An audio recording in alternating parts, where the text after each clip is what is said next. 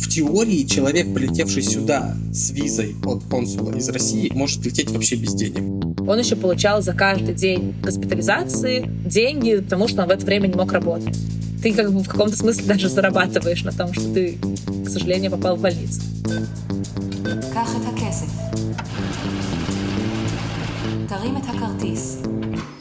Привет! Это подкаст Тинькофф журнала «План Б». И здесь мы ищем идеальное место для жизни. Меня зовут Маша Долгополова. А я Илья Иноземцев. Напоминаем, что вы можете подписаться на нас на любой подкаст-платформе и, пожалуйста, поставьте нам лайк, звездочку или комментарий, ведь так о нашем подкасте узнает гораздо больше людей. Еще вы можете рассказать нам собственную историю переезда и переслать нам ее либо по электронному адресу подкастсобакатиньковжурнал.ру или через бота в Телеграме, которого можно найти в поиске по запросу «Бот подкастов Тинькофф журнала». Ссылки мы оставили в описании. Сегодня мы поговорим про Израиль, и я постараюсь побольше молчать в этом выпуске, так как никогда в Израиле не была, и я очень мало знаю про историю его появления и все такое. Ну, то есть я настолько боюсь лишний раз что-то сказать, чтобы просто не обнаружить всю глубину своей безграмотности по этому вопросу. В целом, я всю жизнь любила повторять, что я из пролетарской семьи. Это как раз проявляется в том, что у меня нет никаких еврейских корней. И при этом просто представь мое удивление, когда весь этот год я видела, как мой круг знакомых чуть ли не целыми самолетами просто вылетает в Израиль и возвращается с синими паспортами, хотя и некоторые не возвращаются. Ну вот так ты, то есть всю жизнь живешь, живешь и думаешь, что вы все одинаковые, а на самом деле нет. Да, Маш, это опасная территория, на которую ты зашла, ты такая... Вот я так и знала, что надо молчать. Это еще одна страна, в которой мы с тобой вдвоем не были. Зато у меня, пожалуй, гораздо больше шансов, чем у тебя, стать гражданином этого государства. Все потому, что мой прадед был евреем, но, как мы выясним в выпуске, этого недостаточно для того, чтобы претендовать на гражданство по щелчку, я бы так сказал. Однако еврейская ячейка в моем генеалогическом древе, она все-таки есть. Род Фрейдкиных, Кацев, Морткелей. Не мог не похвалиться Илья своей родословной. Что ж, но для этого выпуска мы поговорили с уже состоявшимися репатриантами, так как обычным способом в эту страну, кажется, почти не эмигрируют. Причем, согласно рейтингу Economist Intelligence Unit, Тель-Авив входит в десятку самых дорогих городов мира, дороже него только Нью-Йорк и Сингапур. Очень интересно, каково это — получить шанс переехать в очень дорогой город довольно элементарным способом. 1 марта 2017 года мы сели в самолет в Екатеринбурге и вышли в Израиль из аэропорта уже гражданами Израиля. Это Евгений Львов. Семь лет назад он вместе с семьей, женой и двухлетней дочкой, переехал в Израиль. Они поселились в городе Питах-Тиква, недалеко от Тель-Авива. Евгений устроился разработчиком в израильскую компанию, а вскоре у них родился еще один ребенок. Началось немножко издалека, когда мы побывали здесь с женой в 2015 году последний раз как туристы. Узнали, собственно, о том, что мы имеем право на то, чтобы жить в Израиле официально как граждане, при условии, что я имел основное право на переезд сюда, то есть я, как говорится, был билетом для нашей семьи. При всем при этом я меньше всех собирался. То есть не могу сказать, что у нас в России было плохо. У нас в России была своя недвижимость, работа, все было хорошо. Моя жена в определенный момент сказала такую фразу, что лучше давай попробуем и не получится, чем не попробуем и потом будем всю жизнь жалеть. Вот мы решили попробовать. Чтобы получить визу для получения гражданства это можно обратиться в посольство Израиля в Российской Федерации. Мы обратились в посольство, предоставили документы, подтверждающие, что мы подходим под так называемый в Израиле закон о возвращении. Нужно подтвердить, что ты являешься евреем в первом поколении, втором или третьем. Что это значит? Это значит, что либо твоя мама должна быть еврейкой, либо мама одного из твоих родителей должна быть еврейкой, либо бабушка одного из твоих родителей должна быть еврейкой. Я предоставил свое свидетельство о рождении, в котором написана национальность моих родителей, предоставил свидетельство о рождении своих родителей, и свидетельство о рождении их родителей. То есть это документы у нас были в доступе. Это максимально идеальный, скажем так, набор документов. Вот мы все эти документы предоставили. Консул задал нам единственный вопрос, что так долго собирались. И мы получили наклейки в паспорта. По прилету в Израиль, если ты прилетаешь уже с визой, ты проходишь в аэропорту Министерства внутренних дел, тебе, собственно, выдаются первичные документы, и тебя объявляют гражданином Израиля. Под закон о возвращении подходит также муж, жена, ну и, соответственно, дети евреи. То есть жене нужно было предоставить свидетельство о браке, причем Желательно, чтобы это был не только что совершенный брак, то есть консулы могут сомневаться в его легальности, само собой. Но в нашем случае ребенок и брак уже на тот момент, как 4 года, будучи в браке, вопросов не возникало никому.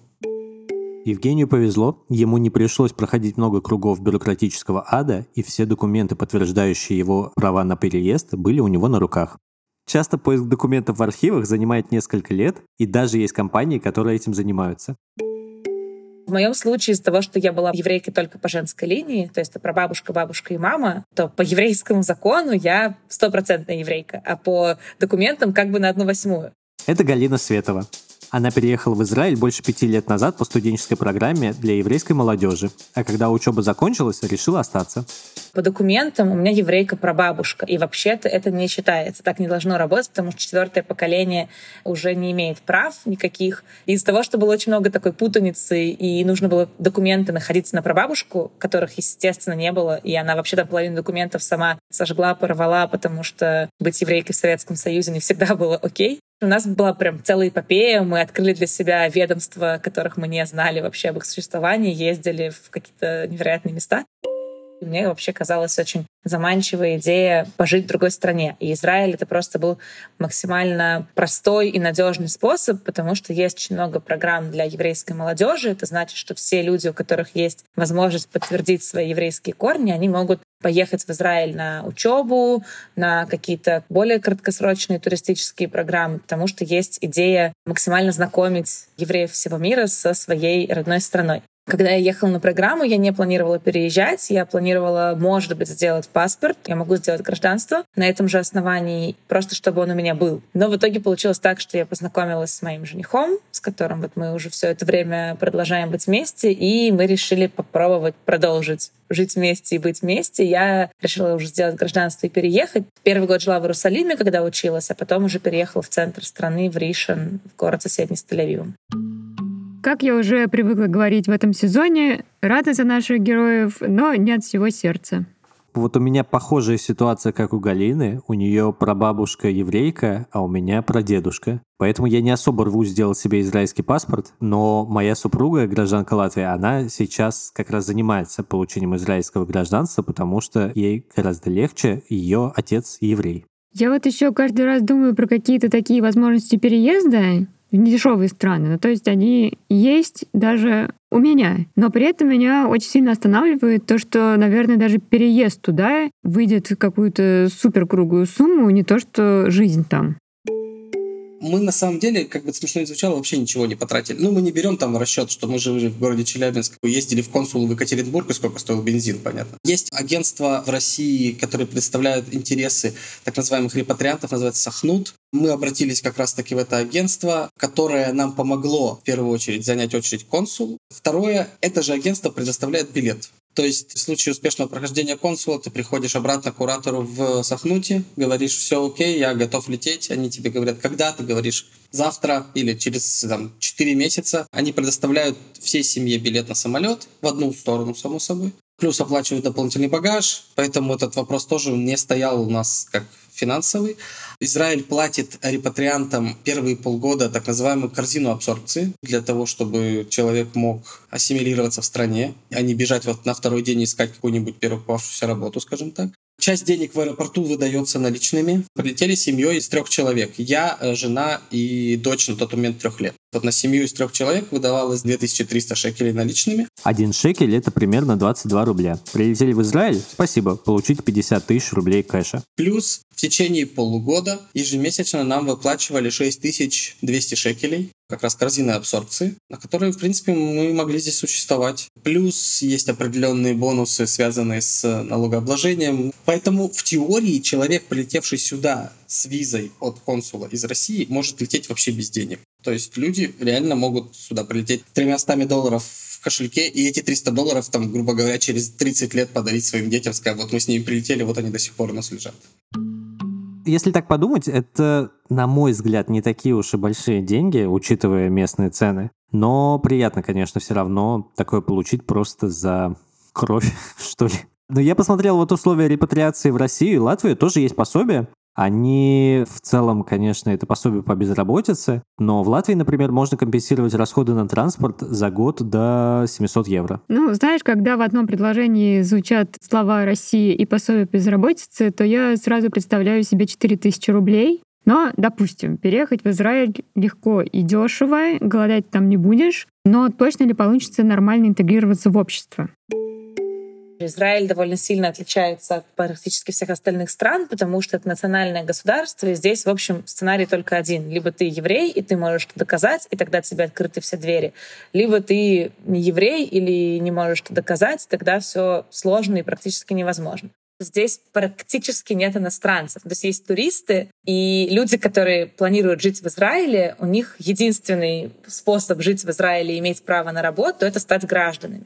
Израиль нет какой-то программы получения ВНЖ, например, там, если ты купил недвижимость или по каким-то другим причинам, по которым, возможно, ВНЖ дают в других странах. Здесь, да, есть студенческие визы, но это обычно люди, которые приезжают сюда учиться заплатно, если мы говорим не про еврейские программы.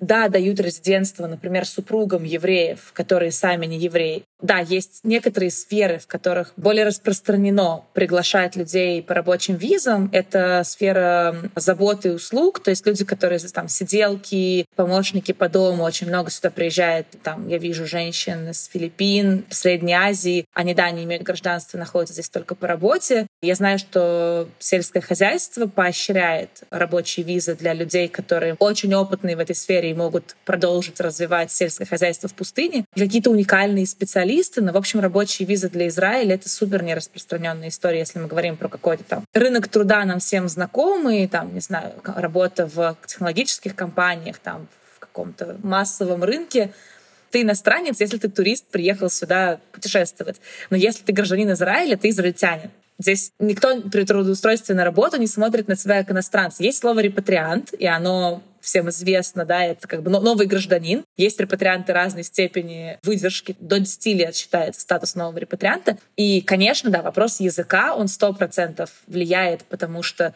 все-таки иврит — это местный основной язык, и многие сферы требуют знания иврита. Понятно, что многие, кто переезжает, если у них есть хороший английский, то это открывает им какие-то двери, например, работу в международных компаниях или в компаниях, которые работают с международным рынком, это чаще всего компании в хай-теке, то есть те, кто просто работает с западными странами или там, ну или с азиатскими, неважно, но там, где внутренняя коммуникация на английском распространена. Но это даже не во всех технологичных компаниях. Я работаю только на иврите, у нас понятно, что все говорят на английском тоже, и я могу с кем-то поговорить на английском, но в целом вся как бы коммуникация письменная, устная на иврите, просто потому что это как бы первый язык для почти всех сотрудников. Для всех репатриантов также есть программа бесплатного изучения языка, и, в общем-то, это хороший повод себя немножко приобщить и почувствовать себя здесь больше как дома.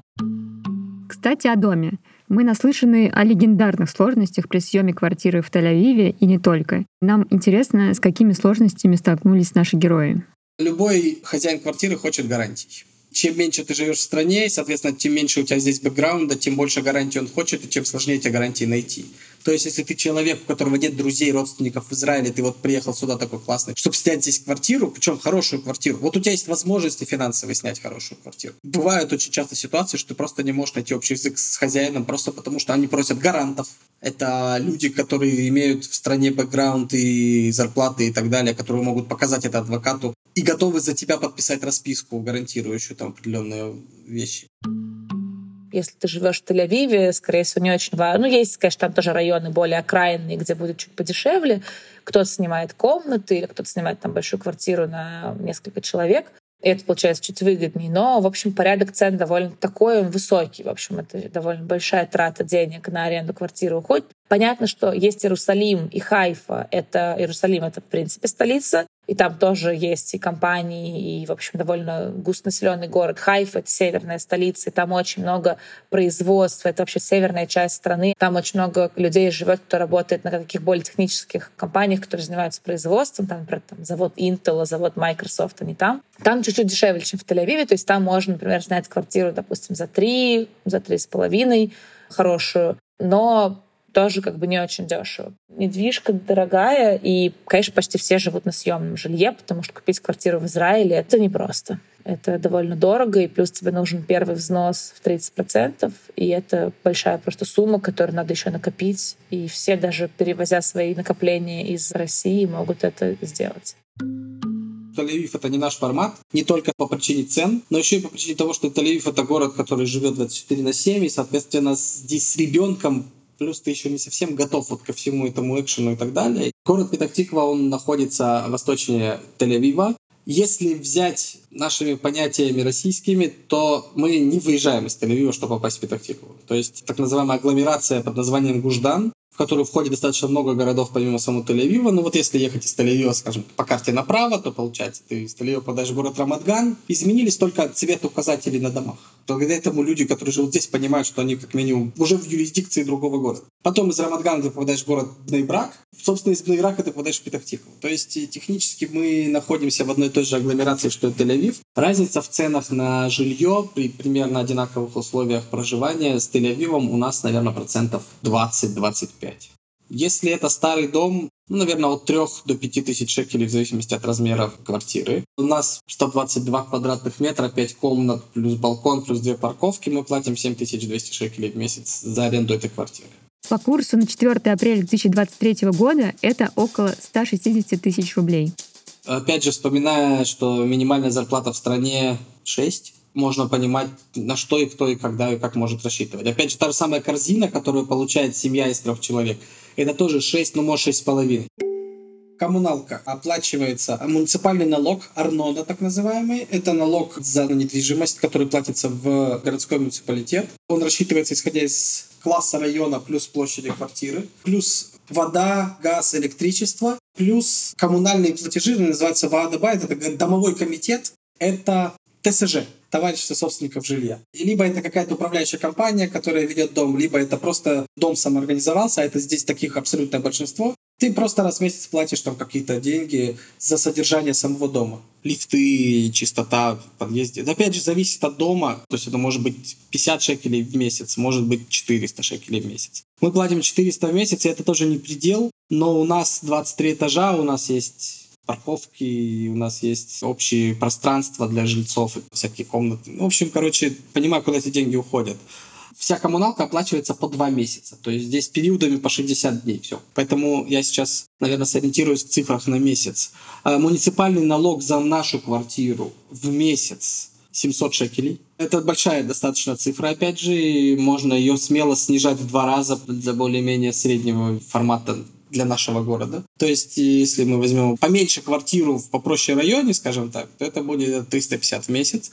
Электричество, в зависимости от сезона, напомню, у нас нет отопления, соответственно, у нас летом кондиционирование, лет... а зимой этот же кондиционер греет квартиру. В зависимости от сезона электричество в месяц от 300 до 600 шекелей. Вода на семью из четырех человек в месяц 250-300 шекелей. Газ 50-40 шекелей в месяц. Пачка сигарет, к примеру, 30 шекелей стоит. За газ в месяц столько же выходит. Да, если считать в среднем, то коммуналка 25 тысяч рублей в месяц. Немало. Есть ощущение, что на какую-то среднестатистическую удаленную работу в Израиле можно и не прожить. И интересно, реально ли найти работу внутри страны. Я работаю на международную компанию, в которой есть отдел разработки, достаточно большой офис в Израиле. Но трудоустроен я в ней как израильтянин и устраивался в нее уже будучи здесь. Я приехал в Израиль, имея определенный опыт в сфере программирования, но изначально первое время работал абсолютно не по направлению своему. Если искать, в принципе, работу, то работу найти можно. Ну, то есть, грубо говоря, вот готов завтра выйти, неважно чем заниматься, главное зарабатывать, работу можно найти в течение пары дней максимум. Причем можно найти легко работу и без знания языка, и без опыта, в принципе. То есть здесь достаточно много ставок на заводах, на какие-то низкие должности. Здесь магазины, сфера услуг и так далее. Если искать работу по направлению, то тут уже, конечно, возникают вопросы в зависимости от направления. Приведу такой пример, с которым я сталкивался. Если ты был управляющим банка, условном Новосибирске, прилетев сюда, ты хочешь пытаться устроиться управляющим банка, у тебя вряд ли это получится. На высокие должности, на должность с ответственностью, скорее всего, скорее возьмут человека с опытом в Израиле, чем человека с большим, но опытом вне страны. То же самое в хай-теке. Программисту, только что приехавшему, конечно же, не понимающему специфику местной флоры, да может быть достаточно сложно поначалу, но в целом, если человек представляет интерес, найти можно, да, 2, 3, 4 месяца это может занять. Опять же, зависит от периодов. Страна маленькая, страна с закрытыми границами, назовем это так. То есть у нас сухопутные границы, через которые можно свободно вести торговлю и так далее, отсутствуют. Поэтому единственный и основной валовый внутренний продукт ВВП страны — это, собственно, что мы можем экспортировать, это мозги соответственно, технологий. То есть Израиль в этом плане делает ударение как раз-таки на экспорт э, технологий, знаний, разработок и так далее в различных сферах. Поэтому, да, здесь направление хай-тека, здесь направление разработки развито очень сильно. Если мы переведем это в зарплаты, то Минимальная зарплата по стране сейчас в районе 6 тысяч шекелей, средняя зарплата по стране чуть меньше 12 тысяч шекелей. Работники сферы хай-тека, разработчики, проект-менеджеры и так далее зарабатывают, наверное, до 25. Тут уместно снова перевести в рубли. Минимальная 130 тысяч, средняя 250 тысяч, а айтишная и вовсе от 500 тысяч в месяц. Здесь как бы бытует такая фраза, что программист — это единственная должность в Израиле, у которой нет потолка по зарплате. То есть даже президент прекрасно будет знать, сколько он получает сейчас и сколько он будет получать через 7 лет. Само собой, индексации, они, ну, они проходят везде, как у президента, так и у программиста, скажем так. Так вот, у программиста потолков нет. Я вспомнил сейчас байку, которую рассказывают э, инвесторы в израильский рынок. Если российский предприниматель получает финансирование стартапа, то для них это праздник на несколько дней, какое-то завершение определенного этапа, а в Израиле это наоборот, это что-то сродни там приказу, который они получают, и для них это только начало бизнеса, который они никогда не празднуют, они просто такие типа, о, бабки на счету, ну все, давайте делать дела. В общем, с айтишниками все понятно, легендарные зарплаты без потолка. И редакторам, конечно, повезло здесь меньше. Насчет редакторов, в Тинькофф журнале на днях вышло масштабное исследование зарплат в сфере текстов. Мои коллеги собрали 3,5 тысячи анкет от копирайтеров, редакторов, журналистов, СММщиков и других специалистов, работающих с текстами. И расспросили их про доходы и составили подробную карту профессий. Поделюсь несколькими выводами из исследования для тех, кто решит войти не войти, а в тексты и работать удаленно в эмиграции, например. Во-первых, оказалось, что самая низкооплачиваемая сфера — книгоиздания, а самая высокооплачиваемая — текст для продукта и пиара. Во-вторых, несмотря на то, что в сфере текста доминируют женщины, получают они на четверть меньше, чем мужчины. А в-третьих, получать оплату за знаки невыгодно. Доход таких авторов почти в два раза меньше, чем у сотрудников с другими формами оплаты. В общем, если хотите полистать исследования и присмотреться к разным редакторским профессиям, переходите по ссылке в описании. Вернемся к израильским зарплатам. Как обычно, самое животрепещущее, сколько надо будет заплатить налогов с такого дохода. Начну с такой простой фразы. Если есть возможность получать зарплату не как гражданину Израиля, лучше получать ее не как гражданину Израиля. С налогами у нас все сложно.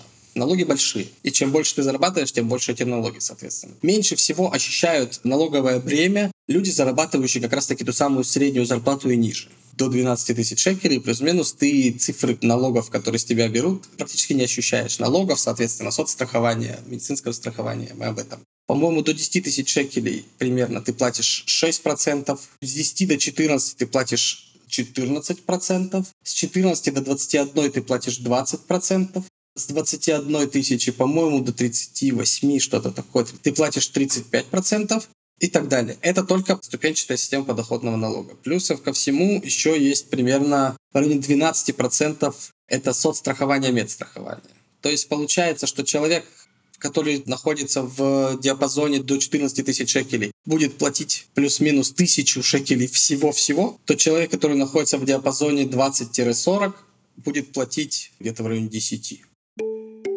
Плюс у репатриантов есть первые три года налоговые льготы первый год они вообще работают так, что с тебя почти не снимается никакой налог. То есть если ты устраиваешься работать в Израиле официально, то ты будешь получать сумму очень близкую к сумме в контракте. Потом эта налоговая льгота постепенно-постепенно уменьшается, и вот спустя три, по-моему, с половиной года она исчерпывается окончательно. И сейчас, например, я уже получаю как все израильтяне, по всем вычетам, которые должны быть налоговыми, с меня их снимают. Но это, в общем, тоже довольно приятный бонус. Если ты репатриант, а репатриант ты считаешься в течение 10 лет первых жизни в стране, у тебя есть налоговая льгота на все пассивные доходы из-за границы. Например, есть несколько квартир в другой стране, он получает в Израиль переводами оплату этих квартир. Если он хочет эти деньги здесь легализовать, а Израиль страна с белым достаточно током денег, то здесь нельзя с чемоданом денег прийти и купить квартиру, назовем это так. Купить-то ты можешь, но на следующий день тебе придут, спросят, откуда ты взял чемодан денег, и комплайенс, и объяснение того, а каждой копейке нужно будет проводить. Соответственно, если ты хочешь легализовать любые поступления из-за границы сюда, ты можешь их легализовать, объяснив, что вот у меня есть квартира в условной Москве, неважно, в каком-то городе за границей, и она сдается, я получаю сюда денег, то есть это пассивный доход, или у меня есть компания, которая без меня там работает, я вообще здесь на самом деле медсестра в поликлинике, а у меня там есть компания, которая приносит мне деньги, которая без меня работает, но я ее владелец. Вот мне поступают деньги, в течение 10 лет человек освобожден от уплаты налогов с этих денег. Есть дополнительные налоги на животных, причем, насколько я знаю, есть налог на собак и нет налога на кошек. Кошку можно держать у себя бесплатно, потому что, видимо, она не взаимодействует с внешним миром. На собак, причем собака кастрированная — это дешевле, а не кастрированная — это дороже. Причем примерно в 10 раз. В зависимости еще от породы. Мы платим за каждую собаку в районе 50 шекелей в год. Плюс ты, оплачивая этот налог, должен заодно привить собаку от бешенства, и только тогда тебе продлевают твое право владеть этой собакой. То есть ты должен отчитываться, что ты ее прививаешь в бешенство раз в год. Из таких как бы тоже вещей, с которыми я, например, не сталкивалась в России, в Израиле есть таможенная пошлина, на которой очень многие люди либо забывают, либо по незнанию попадают на большие деньги.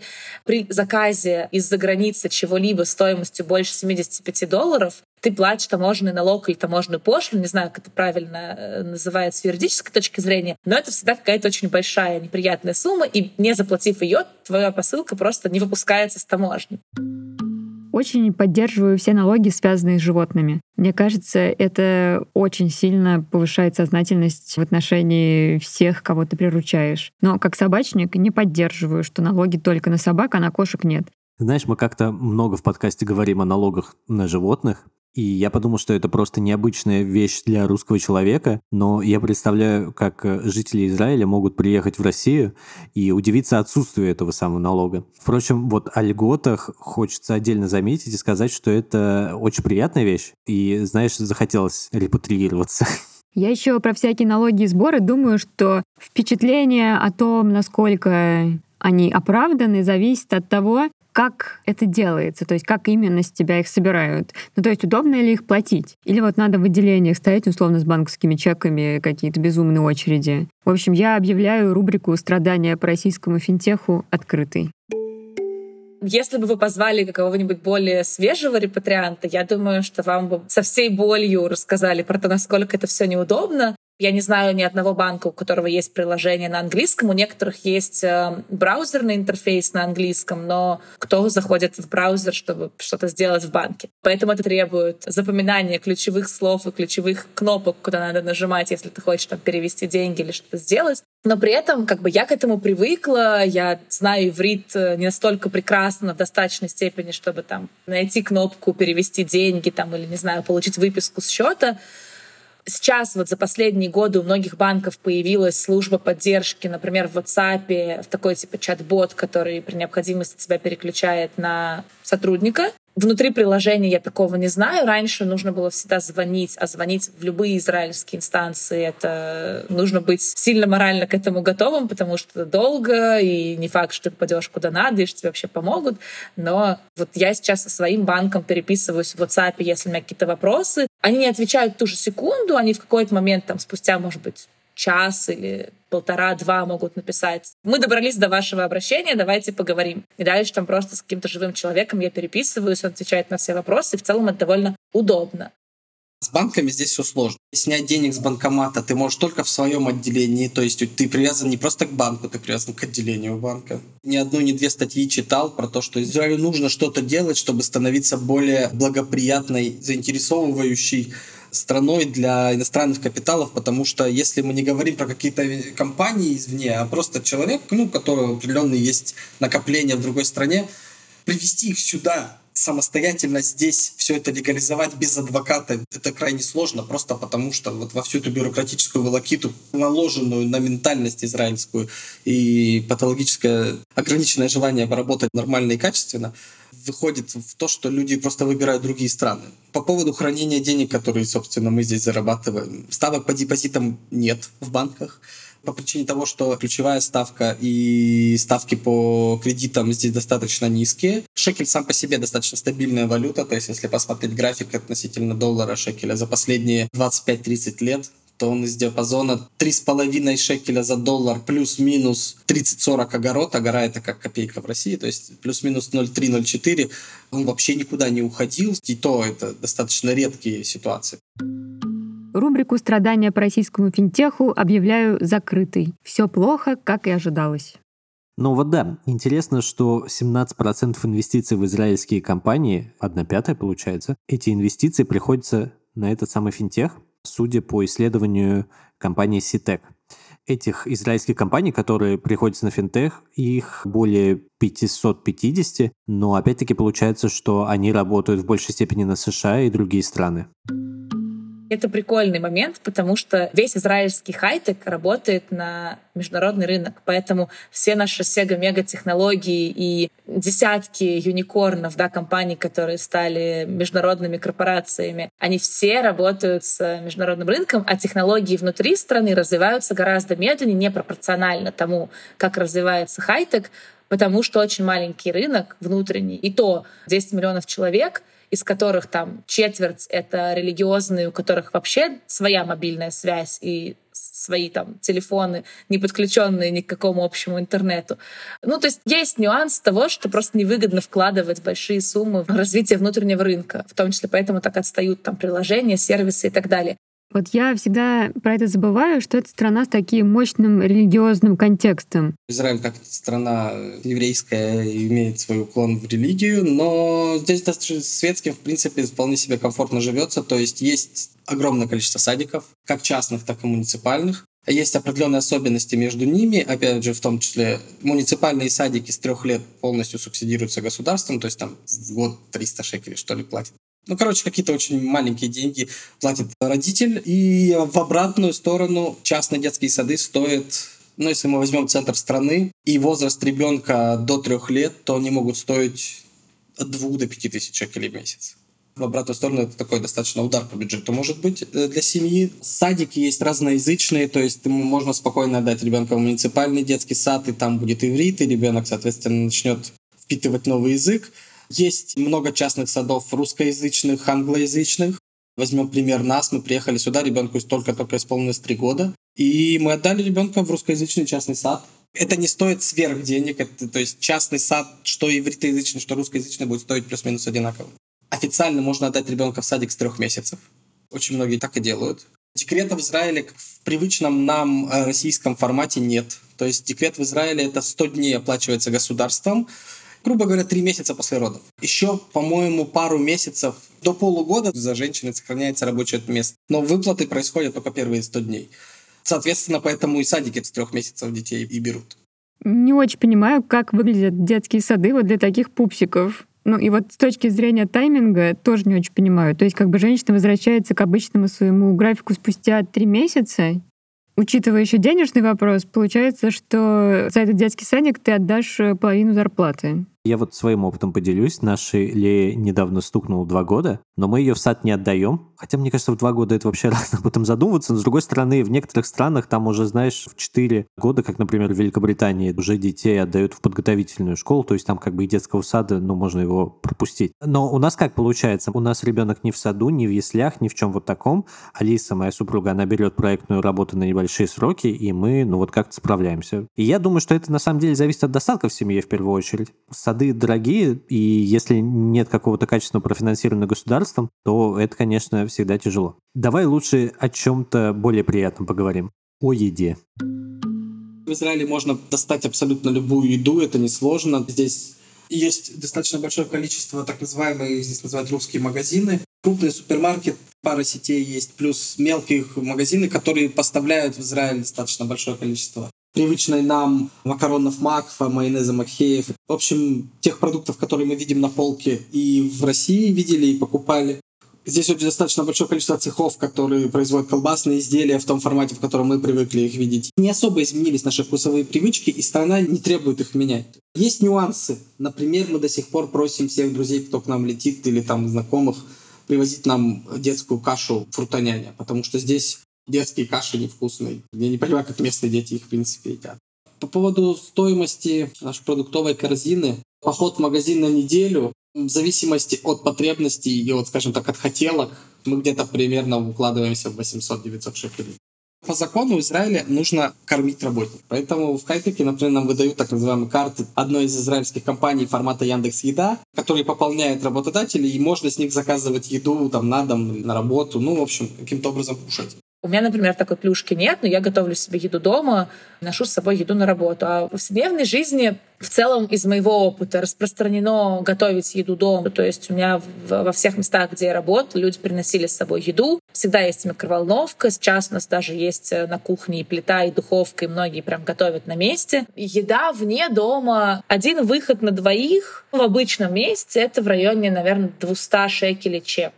Иногда, может быть, чуть больше, если там, не знаю, это было чуть больше блюд или какой-то алкоголь вместе с этим. То есть, может быть, там где-то в каких случаях 300. Ну, соответственно, вот там, не знаю, если это там раз в неделю в районе 600-700 там в месяц, ну, можно сказать, не знаю, тысяча, тысяча с копейками в месяц может, да, уходить на еду вне дома. Как будто не так уж и много на еду в кафе. 22-25 тысяч рублей в месяц в переводе. В смысле, что в Москве у меня довольно в скромном режиме уходило на всякую еду не дома тысяч десять. А Израиль я себе представляла прям как дорогущий. И вот одна из причин, почему я туда и как турист не стремилась, однажды мой коллега с прошлой работы вернулся оттуда из отпуска и травил байки вроде того, что обычная бутылка пива в магазине стоит 800 рублей, и меня, конечно, это тоже потрясло. А еще у меня есть достаточно обеспеченная подруга, которая тоже-то ездила в отпуск и тоже страдала, как же, как же там дорого. Но мне казалось, что ну, невероятные там суммы должны какие-то получаться.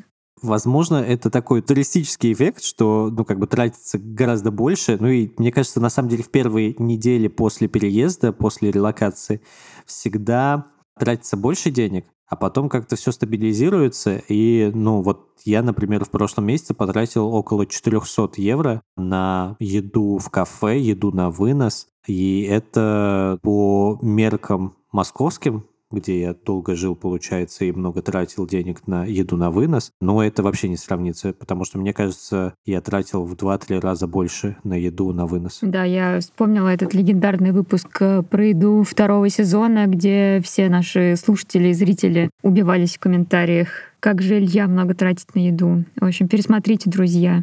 Давно это было, знаешь, уже в прошлой жизни, но ты все равно решила да, это так да. достать. Ну что ж, с питанием разобрались, давай обратимся к медицине. В Израиле есть обязательное требование ко всем гражданам иметь медицинскую страховку, при этом здесь нету того, что ты можешь прийти просто в поликлинику куда бесплатно, просто за счет того, что ты, например, живешь в Москве.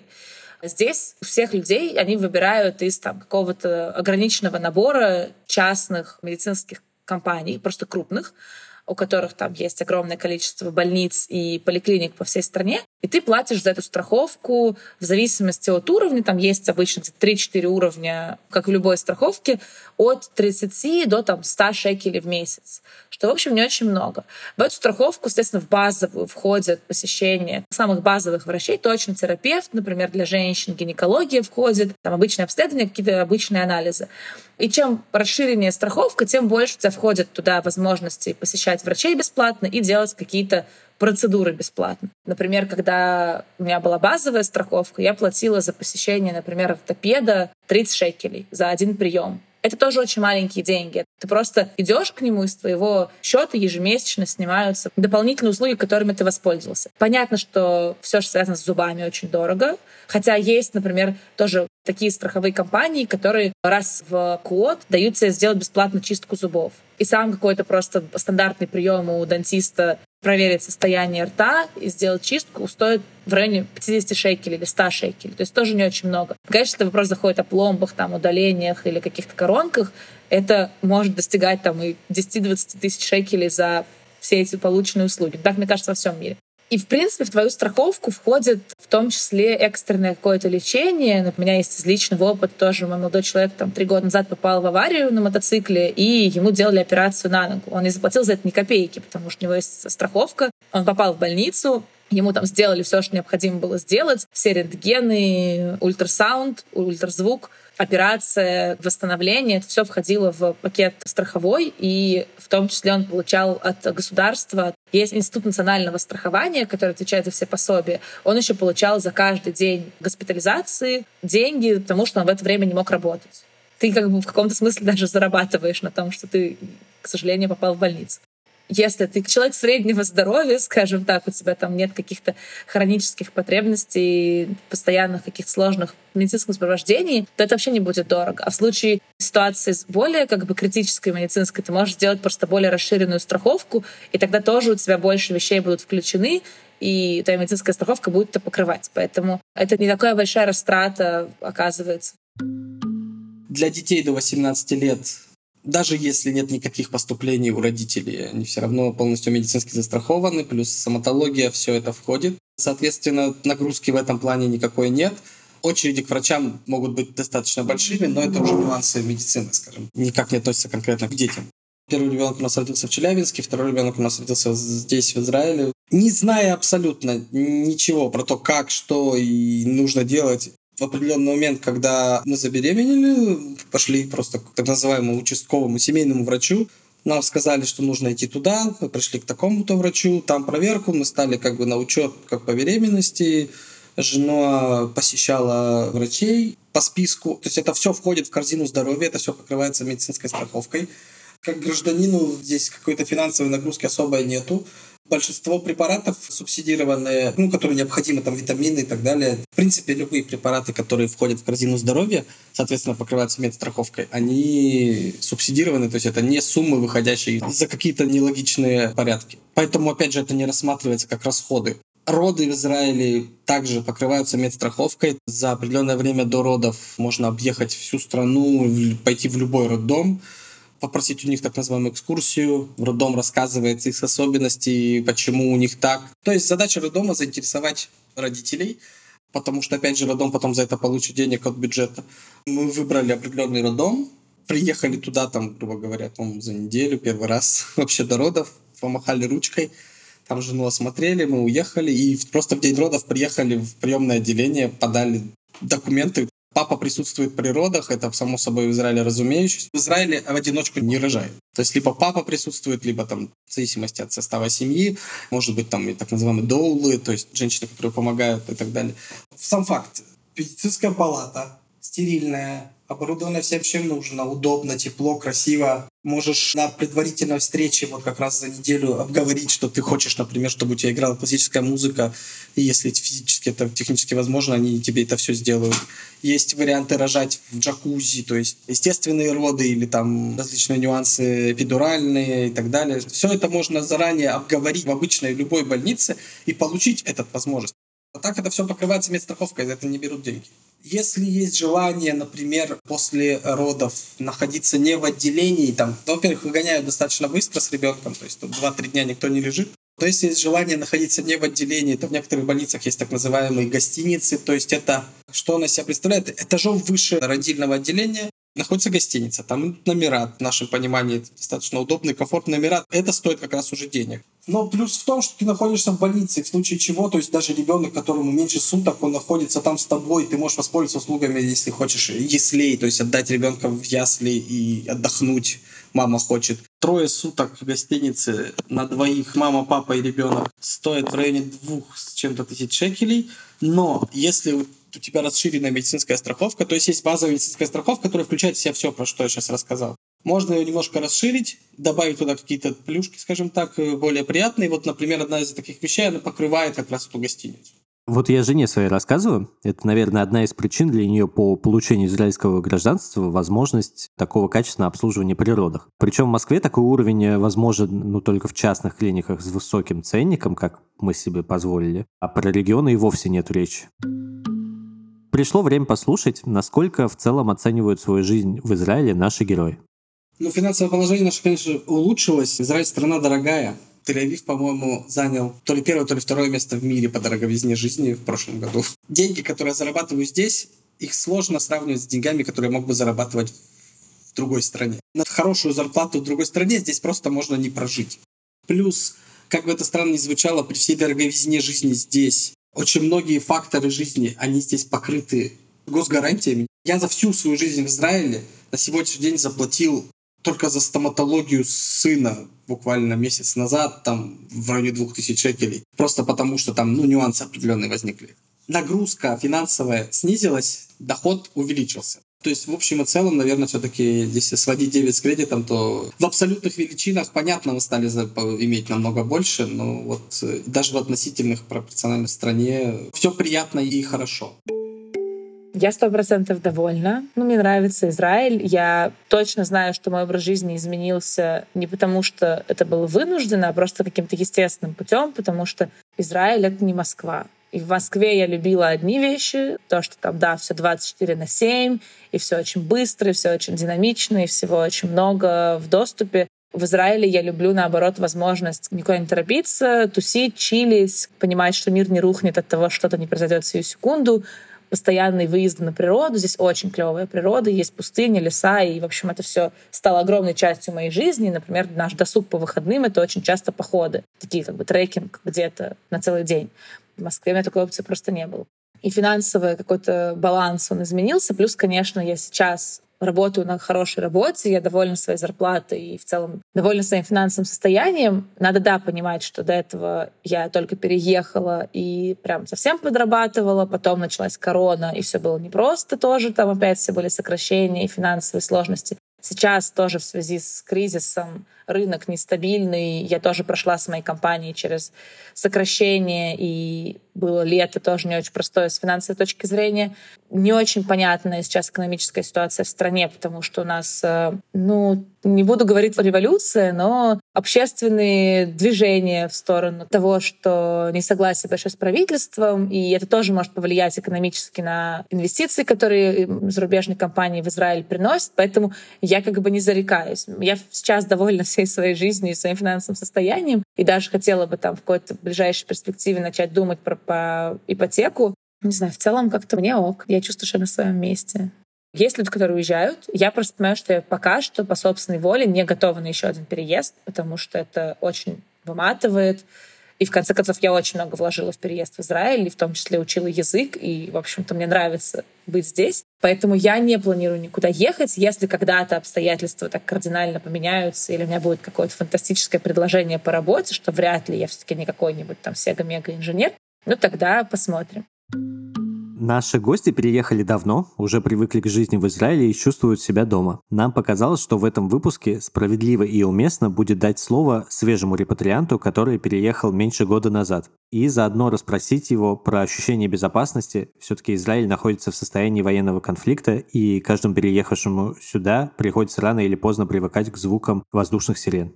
Привет, подкаст «План Б». Меня зовут Юр Сапрыкин. Я делаю проект «Страдающий Средневековье». Еще у меня есть подкаст, он называется «Сперва роди». Год назад я вместе с семьей переехал в Израиль. И про безопасность я могу сказать следующее. У меня есть двоякое ощущение. Первое ощущение — это то, что когда я гуляю по улицам, иду в магазин за продуктами или отвожу ребенка в сад, у меня есть ощущение полной безопасности. Все, что касается хождения по улицам. Я не чувствовал себя никогда настолько комфортно при возвращении домой поздней ночью. Всегда какое-то ощущение спокойствия. И все, что я могу слышать, вот вчера, допустим, я шел в магазин и услышал такой ор, перепугался. Оказалось, что это был просто мужик на самокате, который ехал по улице и орал песни Харри Стайлса.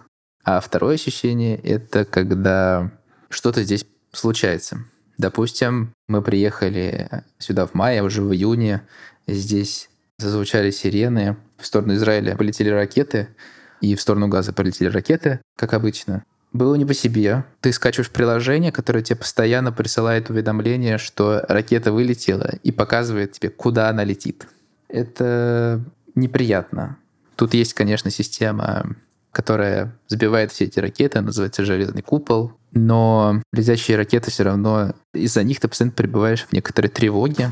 И мы живем в Тель-Авиве, и в момент, когда ракеты полетели, мы сидели дома. Был момент, когда мы думали поехать к нашей подруге, которая живет в 20 минутах езды на машине. Мы долго решали, ехать или нет. Еще перед этим я посмотрел видео, где объясняли, как действовать в случае сирены. Было странное ощущение, потому что как бы, когда ты идешь среди домов, то, понятно, надо куда-то спрятаться, зайти в подъезд и переждать. Но там был такой пугающий момент, когда ты едешь на машине, и тогда тебе нужно выбежать из машины, лечь на землю, закрыть голову руками. И я очень боялся попасть в такую ситуацию. И что же случилось? Конечно же, когда мы поехали на машине, мы едем в такси с ребенком, с моей женой Верой, и у таксиста по радио начинает звучать название городов, куда летят ракеты. И потом начинают сирены приближаться. Ракет было выпущено много, и какие-то летели дальше, какие-то ближе. И в какой-то момент по радио звучит Тель-Авив. И таксист резко тормозит на трассе и говорит «Go, go!» Мы выбегаем, звучит сирена, мы должны были перелезть через какую-то бетонную хреновину на дороге и сесть за другую бетонную хреновину и сидеть и ждать. Когда ты только месяц в стране, то это очень пугающая на самом деле вещь. К этому довольно сложно привыкнуть даже сейчас. Но люди, которые сидели рядом с тобой, когда они служат в армии, их, видимо, учат психологически как-то воздействовать на людей, которые сидят рядом, они начинают сразу с тобой говорить, спрашивать, откуда ты, и пытаться успокоить, что все в порядке, все хорошо. Это, надо признать, в тот момент очень помогло. Что еще важно, что во время сирен очень много людей получают травмы, когда они начинают паниковать, бежать по лестнице, и риск, что ты там подскользнешься, пойдешь, намного выше, чем риск попадания ракеты. Привыкнуть к этому очень сложно, привыкнуть к каким-то терактам тоже сложно, но помогает чуть-чуть. То отношение израильтян к жизни, которое у них есть, оно про то, что мы живем здесь и сейчас, поэтому если вдруг случается какой-то теракт, то на следующий день все возле этого места продолжают как бы сидеть в кафе, радоваться жизни и так далее. Еще здесь был теракт еще до нашего приезда на площадь Зингов, достаточно страшный. Нам рассказывали, что когда теракт произошел, все люди, которые были вокруг, они не убегали от теракта, а бежали к месту, в котором это произошло. Настолько тут ощущается какое-то сплочение и поддержка, что люди сразу же бегут на помощь. Поразительно и круто. Безусловно, это немножко тревожит, вносит некоторые коррективы в планы. Ты думаешь, Сможешь ли ты к этому привыкнуть? Или нужно какой-то искать новый дом? Ну и в целом мы осознавали, куда мы едем. Но посмотрим, вылечит ли нас время и вообще происходящее здесь, насколько мы сможем к этому привыкнуть. Пока не получилось. Но будем наблюдать. Берегите себя. Ну что я могу сказать? Я как э, человек, не имеющий никакого отношения к евреям, послушала с интересом. Понимаю, что это просто такая для меня штука, она скорее про расширение кругозора. Наверное, нет ни одного места на Земле более далекого для меня, для иммиграции и жизни. Это очень странно, потому что мне кажется, что тут столько комфортных вещей для человека и такой интересный быт, Впрочем, возможно, это моя субъективная оценка из-за наличия еврейской крови и тяги, наверное, к этому региону. Ну а что тут странного? Это как если бы я смотрела на какую-то яхту и думала, блин, как много здесь комфортных вещей для человека, и быт такой интересный. Смысл мне про эту яхту думать, если я все равно ее себе позволить не могу? То есть, мне кажется, надо жить по средствам. Нет вот у тебя еврейских корней, ну и все, ну и ладно, ну ничего страшного. Это был подкаст «План Б». Меня зовут Илья Иноземцев. А я Марта Гапова. Встретимся с вами через две недели. Пока.